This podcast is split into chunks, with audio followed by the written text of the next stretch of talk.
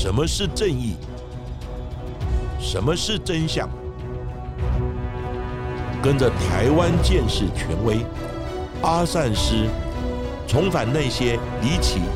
轰动的命案现场，请听阿善师的见识实录。各位听众朋友，大家好，欢迎收听今天的阿善师的见识实录。我是见识专家阿散师谢松散。大家好，我是子荣。在上一集的节目里，我们介绍了在十月份所发生在台中神冈区的捅尸命案，以及台湾第一起的巴黎捅尸案。而目前呢，警方还在持续的侦办这一起台中的捅尸案件当中。那这个案子呢，也有最新的进展。我们会在今天的节目最后来跟各位来报告分析哦。那在上一集的节目当中，我们也曾经提到了，就是巴黎捅尸命案的凶嫌，也就是张青松。他在犯案被捕之后，也不断的颤抖，念着佛号，祈求被封进塑胶桶的被害者李姓少年不要纠缠着他。而在刑事案件当中，因为被害者亡魂所引起的灵异事件，其实也屡见不鲜。有时候，这些的神秘超自然力量，也在警方的办案过程当中扮演着非常重要的角色。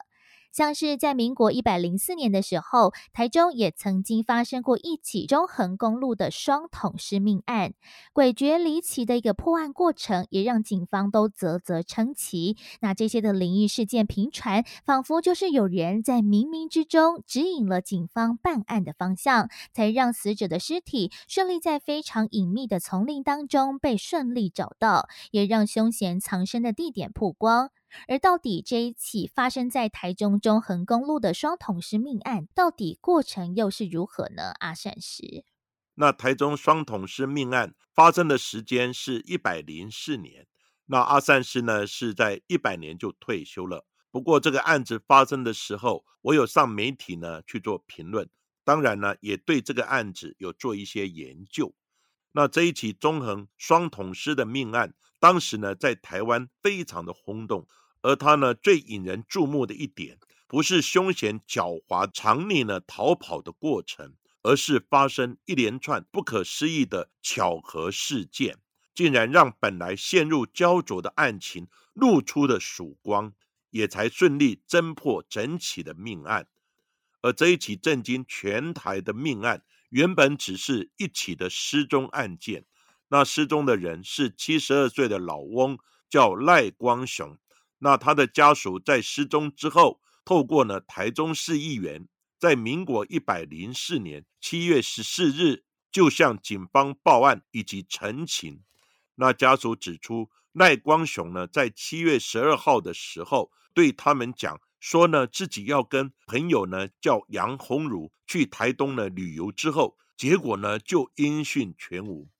那警方接获报案之后。一开始呢，也不确定该往失踪案或是呢命案的方向来侦查。他们先是调阅沿途的监视器，发现了赖光雄在凌晨五点钟的时候骑机车出门去了杨红汝的家，但是呢，没有过几个小时，到了早上十点的时候，竟然发现换成杨红汝呢头戴安全帽。以及呢，穿戴手套，却骑着赖光雄的机车前往了台中的新乌日火车站与高铁的东路口之间呢，来停放。为了寻找失踪的赖光雄，警方原本想先找到与赖光雄同行的友人，也就是杨红茹，竟然发现就连杨红茹本人也是人间蒸发，所以警方就开始一并调查杨红茹的背景，也查出杨红茹是在自己所居住的乌日青仔巷住处隔壁来经营老人赌场，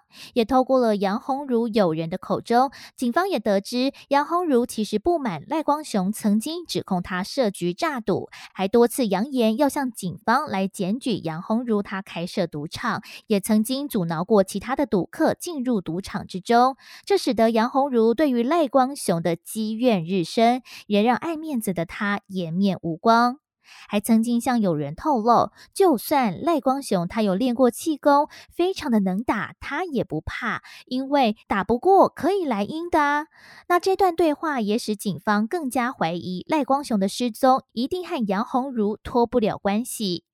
而警方也调阅了当天杨鸿如开车行进路线的沿路监视器画面，发现他们曾经停留在国道三号的古坑休息站。当时坐在副驾驶座的赖光雄，他看起来已经陷入了熟睡。承办的远景当时就出现了不好的预感，因为杨红茹其实是前科累累，她曾经下药洗劫一名妇人，而当时的杨红茹就是让这一名妇人喝下了掺有安眠药和肌肉松弛剂的饮料，导致这一名被害的妇人因为呼吸道阻塞，在睡梦之中就窒息死亡。所以警方也认为赖光雄恐怕也是凶多吉少，因此就马上成立了专案小组来全力缉捕杨红如到案。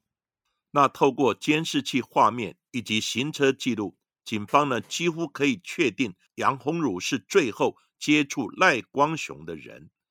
他们查到本来登记在杨红汝名下的两台车辆，其中一台修理车。竟然准备转手卖给位在台南市的一间车行，但奇怪的是，车子卖给了车行，但是杨红汝却迟迟没有出面向车行呢领钱。而后警察又发现，杨红汝因为担心呢行迹败露，还想让自己的修理车先过户给吴姓的友人，再交由吴姓友人去车行办理过户的登记。警方并没有打草惊蛇，他们将计就计，就等着吴姓男子现身车行呢来取款，并趁机呢跟监这一名吴姓男子。终于查到杨红汝，他是藏匿在台南市左镇区山区里面的一栋公寮里，但因为公寮呢并没有实际的门牌号码，警方还特别出动了空拍机，才确定了公寮的位置。但是呢，警方虽然找到了公寮，不过呢，还是遇到的困难，因为呢，他们无从掌握杨鸿儒他确切的位置，而无法攻坚。当时公寮里面有一名煮饭的阿姨，她是吴姓男子的老婆，但是呢，她一开始却也不愿意跟警方呢透露太多，只答应侦查队的邱小队长。假如他能够对着公寮里面供奉的观世音菩萨直出雄杯，他才会说。不知道这是不是冥冥中有神明保佑？邱小队长竟然真的连续掷出三个熊杯。吴姓男子的老婆见到这种情形，他吓呆了。最后才透露，或许警方要找的人就在他们公寮的鸽舍里面。公寮里面上百平的鸽舍就有数十个鸽棚，不过只有其中一个是从内部反锁的，所以警方就破门而入。他们终于在里面发现了躲藏多时的杨红茹，而杨红茹她还将简单，而且杨红茹竟然还简易的布置了这个歌厨，不仅里面打扫的干干净净，甚至还架好了蚊帐，还有电风扇。而警方终于在民国一百零四年的九月二十五号，成功的逮捕了杨红茹。而吴姓男子的老婆也向警方来提起，自己最近呢曾经做梦，梦到一个奇怪的地方。在这个梦境当中，他漫步在一个墓园里。当他走到一座灵骨塔旁边的时候，竟然就冒出了一名身穿格纹衬衫、高高瘦瘦的老翁，将他一把推开。那这个时候，他也同时从梦境当中惊醒过来。没想到，当承办的远景将赖光雄的照片拿给吴姓男子的老婆看时，没想到他却差点被吓死，因为在梦境当中出现的这一名老人，正是照片里面的死者，也就是赖光雄，而且他以前也根本不认识赖光雄。杨红茹被捕之后，却异常的冷静，她却始终不承认自己有杀害赖光雄。警方还需要先找到他的尸体，才能够证明他已经丧命。幸好在此同时，承办的人员也循线找到了协助杨红茹弃尸的这一名赖姓友人，他的绰号叫做小赖。而小赖也供称，自己以为封在这个蓝色铁桶之内的是杨红茹之前制造安非他命所留下来的原料。他对杨红茹所犯下的杀人罪行是完全不知情，因为杨红茹也不让他去碰那些桶子，他只是协助杨红茹去中横公路的。的台八线一百一十九公里处来丢掷铁桶罢了。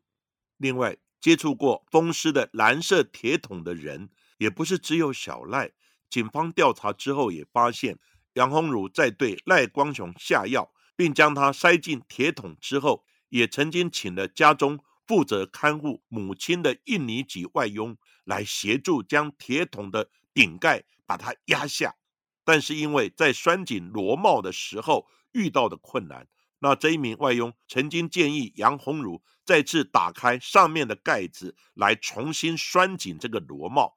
不过杨红儒却紧张的拒绝了外佣的提议，并直接要求外佣协助他将铁桶搬到修理车的后车厢，行迹相当的可疑。再加上警方也在杨红儒的修理车上找到了蓝色铁桶。擦撞到车门以及后车厢的刮痕，所以呢，即使杨红儒他坚决不认自己的犯行，但是呢，警方还是有充分的理由相信赖光雄已经呢被当成捅尸来丢弃了。但是警方想找到赖光雄的尸体可不是那么容易哦。依照着小赖所描述的弃尸地点，警方在隔天，也就是九月二十六号，就在中横公路台八线一百一十九公里附近来来回回找了十多趟，却依然没有看到这一个蓝色桶尸的踪影。而路边呢，漫生的草丛也遮挡了他们的视线。到底警方该从何找起呢？就在警方呢一筹莫展的时候，诡异的事情就此发生了。几名承办的刑警在警车内就闻到了一股非常浓厚的尸臭味，即使将车窗打开，这个味道还是久久无法散去。而当警车越来越靠近中横公路的大屿岭的时候，这股难闻的尸臭味反而越来越重。在这个时候，他们竟然也同步接到了家属的电话，说死者的媳妇还有小孙女分别被托梦。而在媳妇的梦境当中，赖光雄说他好冷好冷，要媳妇将他从桶子里面救出来。而更悬的是，小孙女的梦境当中，赖光雄竟然说出了他被弃尸的地点。他说，只要过了一座红色的桥，再过一个隧道。听到了水声，看到了三棵小树，它就在这里休息。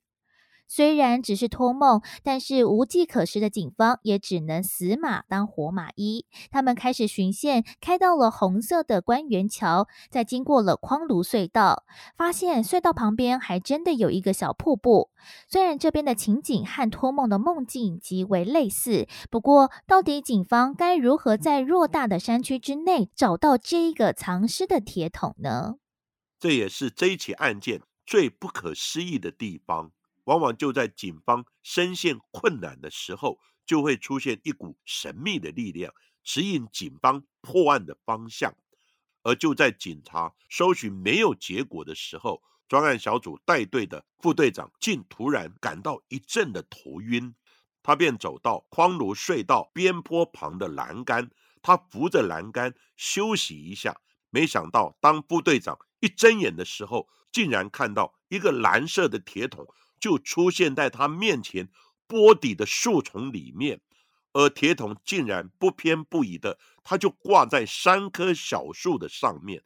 神奇的是，当时台湾还刚刚经历了强台苏迪勒的洗礼，有些山区还出现了严重的土石流，但这一个被遗弃的铁桶却竟然被三棵小树支撑着，没有掉了下去。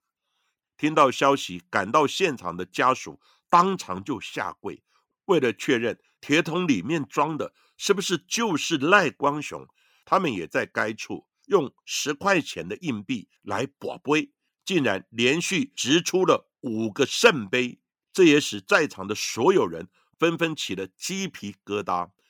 接着，警方便派人将铁桶从波底下呢拉了上来，打开铁桶盖的时候。虽然发现铁桶里面的尸体已经腐化的面目全非，但是家属还是靠着他身穿的衣物确认了尸体的身份，死者正是失踪多日的赖光雄。这个时候说也奇怪，当他们找到赖光雄尸首的时候，车内一直挥之不去，跟着承办远景的尸臭味，竟然就这样子消失了。诡异的事还不止这一桩，在同年的十月五号，赖光雄的家属本来要去发现铁桶的现场招魂，不过车子却不小心开过了头，而家属和法师在这个时候又闻到了一股非常难闻的尸臭味。他们与停靠在附近的公务车人员一同发现了另外一个被弃置在公路下方的绿色铁桶，而铁桶的周围附近还有许多的苍蝇飞舞。在报案之后，花莲县警局便派人到现场来处理，而警方竟然发现这个绿色的铁桶之内，竟然也藏有一具男性的尸体，而该处距离发现赖光雄桶尸的位置，居然不到三百公尺。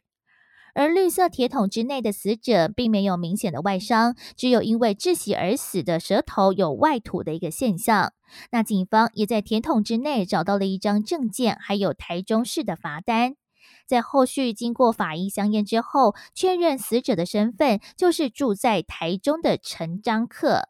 在经过辗转的调查之后，警方竟然又发现这一名陈章克跟赖光雄他们都有共通点，就是都认识杨红茹。到底这个只是巧合吗？或者是杨红茹又犯下了另外一起的杀人命案呢？虽然大家都说天底下没有那么多的巧合，但是显然并不适用在这个命案上面。警方查出。和陈章克最后一位见面的人就是杨红儒，因此他涉嫌重大。而后又透过杨红儒他住处的附近和他前往弃尸地点的沿途监视器，以及绿色铁桶也在杨红茹的修理车上留下的刮擦转印痕等等基证，确认了陈章克也是凶嫌杨红茹第一位抹杀的对象。因此，全案便交由负责侦办赖光雄捅尸命案的台中市第四分局他们来统一的侦办。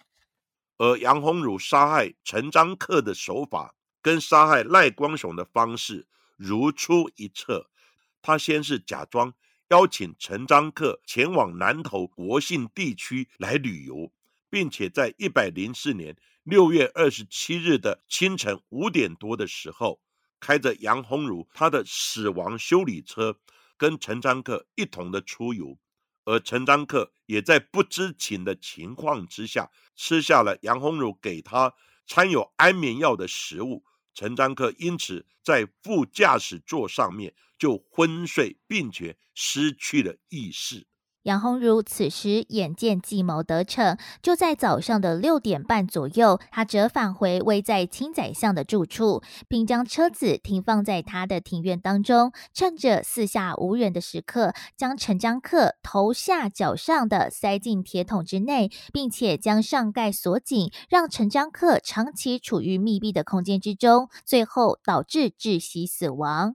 而杨红如这次也用丢弃医疗废弃物的理由，找了两名的朋友陪他一起去中横公路来丢弃这个绿色的铁桶。而在之后，为了要固步一阵，杨红如还戴着安全帽和手套，将陈章克停放在他家中的机车，骑到了台中市站前二路附近的公家停车格当中停放，来试图制造陈章克是自行停车在这的假象。不过，杨红茹杀害赖光雄的原因是因为赌博相关的恩怨，但他又是为什么要杀害陈章克呢？难道也是跟赌博有关吗？杨红茹这一次杀害了陈章克的理由，并不是因为赌桌上面的纠纷，竟然只是单纯因为杨红茹看上了陈章克多金的杨姓女友，觊觎他有多栋的房产，便将相识多年的朋友杀害。想在陈章克死了之后，他来追求杨姓女子，然后靠她来吃软饭过日子。杨姓女子在发现同居的陈章克他失踪多日之后，也在同年的七月十五号向台中市警察局来报案，而杨红茹竟然还假惺惺的陪同杨姓女子来寻找她失踪的男友。不过，她也在事后。发现杨姓女子，她只是某个代书炒土地的人头罢了，房产其实都不在她的名下。而杨鸿儒只是因为这种小事就杀人，使得办案人员无不认为他真的是冷血无情。至于他的犯罪动机，都是警方透过各种基证以及证人的描述所慢慢拼凑出来的结果。因为杨鸿儒直到今天依然矢口否认犯行，还认为这些证据都是警方故意栽赃制作出来的。他根本丝毫没有悔意，因此法官考量杨鸿儒他罪行重大，也未跟被害人的家属来和解，所以认为他有跟社会永久隔离的必要。最后以杀人罪将他判处两个死刑，而目前这个案子也被最高法院发回台中的高等法院来更审。另外，在民事法庭方面，则是判决杨鸿儒。必须赔偿赖光雄跟陈章克的家属总共有三百一十三万元，全案还可上诉。在杨鸿儒被逮捕之后，警方也为他的冷静感到十分的震惊。当承办的刑警将赖光雄的照片给杨鸿儒看的时候，要试图动之以情，希望能借由被害人的照片来突破他的心防。不过，杨鸿儒却不像其他的嫌犯，在看到被害者现场的照片之后会良心不安。他依旧面不改色，也不承认是自己杀了人。这也让警方开始研究杨鸿儒的背景，发现他的犯罪记录还真的不少，也曾经为了抢劫而害死人。所以，从民国五十七年开始就有入狱服刑的记录，出入监狱对他来说更是家常便饭。早些年前，还曾经饲养过老虎，还有黑熊等动物。在时机成熟时，就将它们宰杀，并将像是虎鞭还有熊掌这些值钱的部位拿去市场来贩售。可能也是因此养成他残忍的性格。或许对他来说，杀人和杀动物其实也没什么两样。所以，警方也特别为了本案，罕见的找上了专家，替杨红如做了犯罪的人格剖绘，来从中鉴定出来的结果，发现他是属于肛门性的人格。不过，到底什么又是肛门性的人格呢？阿善石是的，肛门型的人格，它的分类呢，最早是起源于知名的心理学家呢，弗洛伊德，他的精神分析学的理论。他将人格发展分为五个阶段，分别是口腔期、肛门期、性器期、潜伏期和两性期。而每一个阶段是否能发展的顺利，都对这个人未来的人格形成有深远的影响。其中第二阶段肛门期，它大约是落在儿童一到三岁的时候，而这个期间幼儿的欲望满足。主要是来自于他排便的过程，但如果父母对于孩童排便的行为控制不当，就容易让孩子在成年之后形成所谓肛门型的人格。那肛门型的人格又分为肛门排泄型的人格以及肛门滞留型的人格两种。父母假使在孩童排泄方面管教的宽松或过度的夸赞。孩子在这方面的行为很棒，就容易形成孩子不讲规则，而且具有破坏性的肛门排泄型的人格。但相反的是，如果父母管控过于严格，却又容易形成过度循规蹈矩，而且有强迫症患者的特质。更极端的话，会有冷酷、顽固、暴怒以及寡断等行为特征。这就是肛门滞留型的人格，而杨鸿儒被刑事警察局的专家鉴定出来的人格，他比较接近肛门滞留型的人格。他很爱干净，又极度的自律，而且冷血无情。即使他看着死者的照片，也可以漫无边际的捏造整个犯罪的过程。但是他虽然下手非常的凶残，却又不敢一个人去弃尸。明明一个人可以完成的事情，却偏偏要找其他不知情的朋友来参与跟帮忙，这也体现了他残暴的个性，但却非常的胆小。中横的双捅师命案虽然在侦办的过程当中曲折离奇，却也在警方快速的集结行动之下来顺利逮捕了凶嫌，使得正义得以伸张。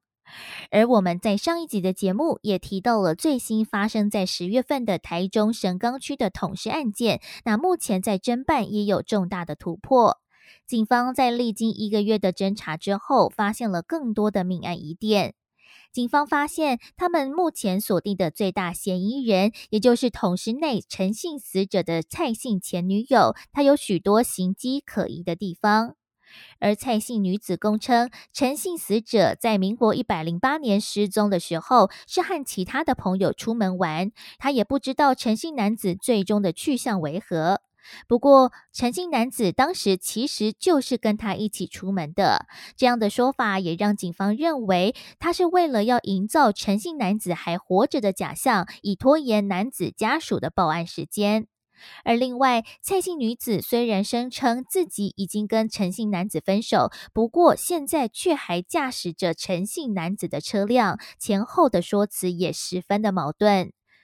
而蔡姓女子在郊区所承租的这个厂房却又闲置不使用，在厂房之内几乎空荡荡的，没有其他的机器设备，只有一台疑似是蔡姓女子所购买的水泥搅拌器，也使警方怀疑，或许这和蔡姓女子在工业用桶内封尸有所关联。所以，台中的地检署认为这一名蔡姓女子涉嫌重大，近期也掌握了相关的证据，就在十一月二十二号再。度的传唤蔡姓女子到案，并向法院申请羁押禁见获准。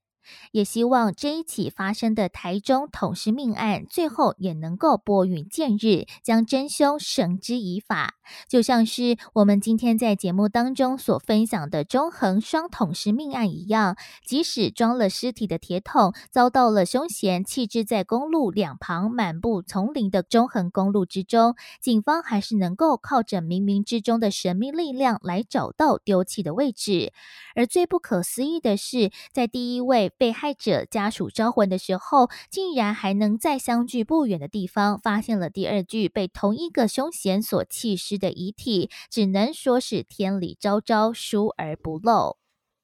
其实台中这一起双捅尸的命案能够侦破，也正是印证阿善师常说的一句话：“举头三尺有神明，善有善报，恶有恶报，不是不报，是时候未到。”其实，在人的潜意识里面，都存在有善念跟恶念，它跟你的交友以及环境是息息相关。如果你接触的都是恶友，那你的恶念就会滋长，而压抑了善念；如果你接触的是益友，那善念就会增加而超过了恶念。所以呢，我们平日真的要慎选我们的朋友以及接触的环境。所谓耳濡目染，近朱者赤，近墨者黑。如果你常接触这样的朋友跟环境，那自然就会被他们塑造相同的性格。此外，根据了解，台中的双同事命案的侦破，警方也运用了手机在移动的时候蜂巢定位的技术。就是歹徒杨红儒，他在警方侦查的时候，他说。他没有去过台中的中横公路，但是经过调查，他手机的蜂巢位移就证明他在说谎。加上现在监视器到处都密布，以及监视采证的技术已经精进很多，所以呢，歹徒要想逃脱法眼的追缉以及司法的制裁是很不容易的。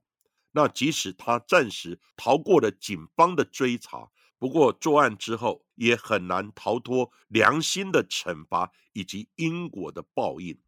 总归一句话，我们真的要心存善念，选走好路，常说好话，多做好事，那我们的日子才会过得平安自在。而今天的中横双桶式案件就为大家讲到这里。而在今天的阿善师见识实录的节目最后，也来感谢这两周赞助我们的听众伙伴。在本周呢，有一位赞助的朋友哦，就是来自细致的金正恩，非常感谢他的赞助还有支持。另外呢，在今天的节目当中，想要来回复一下，是在我们 Apple Podcast 当中的听众留言，其中有一位叫做石央，也回应到之前。阿善师在节目当中的说法哦。石阳也说，听到之前在第一百五十六集，阿善师说自己在南部不是很有名，他想要跟阿善师告白，说才没有呢。我是阿善师的超级大粉丝，很喜欢阿善师劝人向善的时候，听起来非常的正气凛然，又富含了教育意义。节目真的太棒了，每一次都感觉到受益良多。对于喜欢研究刑案的自己来说，非常非常的棒，而且声音都好。好听哦，也希望这个节目可以永远的制作下去哦。非常感谢听众朋友石央的鼓励。其实阿善是跟子荣，每一次听到听众朋友的赞美以及支持，我们都会精神更加抖擞，继续认真的把节目呢经营下去。我们知道两个人的肩膀上承担了多少听众朋友的期许，即使有时候会有碰到一些低潮。以及障碍，但是一想到听友的叮咛，我们只好揉揉眼、拍拍脸，打起精神，继续向前，制作更优质的节目来回馈大家。真的非常感谢大家的支持还有鼓励了。而另外呢，还有一位在 Apple Podcast 当中留言的，一边洗菜一边追进度的阿红，他说，目前是从事餐饮业，因为帮手不好找，所以大部分的工作都要自己来。所以呢，在早上的五六点就要开始忙碌了，因此呢，有很多的时间可以听节目。听到了阿善师到了案发现场的节目之后，觉得意犹未尽，所以呢就转来追阿善师见识实录的节目喽，觉得非常的棒，而且以阿善师的经验来分享这些案件，真的非常的特别，尤其是阿善师的声音真的很正气凛然，搭配着子荣温柔的声音，可以缓解一下收听案件时候的沉重感，真的非常的感动，就算是录音的，都可以感受到阿善师劝人为善。的一个精神哦，我们也要感谢阿红的留言跟鼓励。我知道阿红您做餐饮事业是非常的辛苦，也希望我们的节目能够继续陪伴你度过艰苦难耐的厨房时光。因为有了听众朋友的喝彩跟加油，他们是我们节目继续向前非常重要的动力。如上一则留言回应所说的，鼓励的人越多。我跟子荣的责任就越加重。为了回馈听众朋友，我们只有更努力制作更好的节目来感谢大家。另外要跟大家报告，最近我们的团队增加一位伙伴，叫小可。那这一集以及前面有几集就是小可的作品，让我们一起欢迎小可的加入。我相信有小可这一位生力军的加入。我们的节目一定会越做越好。好，今天的节目我们就讲到这里，谢谢各位收听阿善师见识实录。如果喜欢我们节目的话，欢迎在 Sound On、Spotify、Apple Podcasts 还有 KKBox 上面来订阅我们的节目，并且踊跃留言给我们，要记得给我们五颗星的评价哦。同时，也欢迎大家多多利用平台来赞助我们的节目。那下一集也请大家继续的听下去。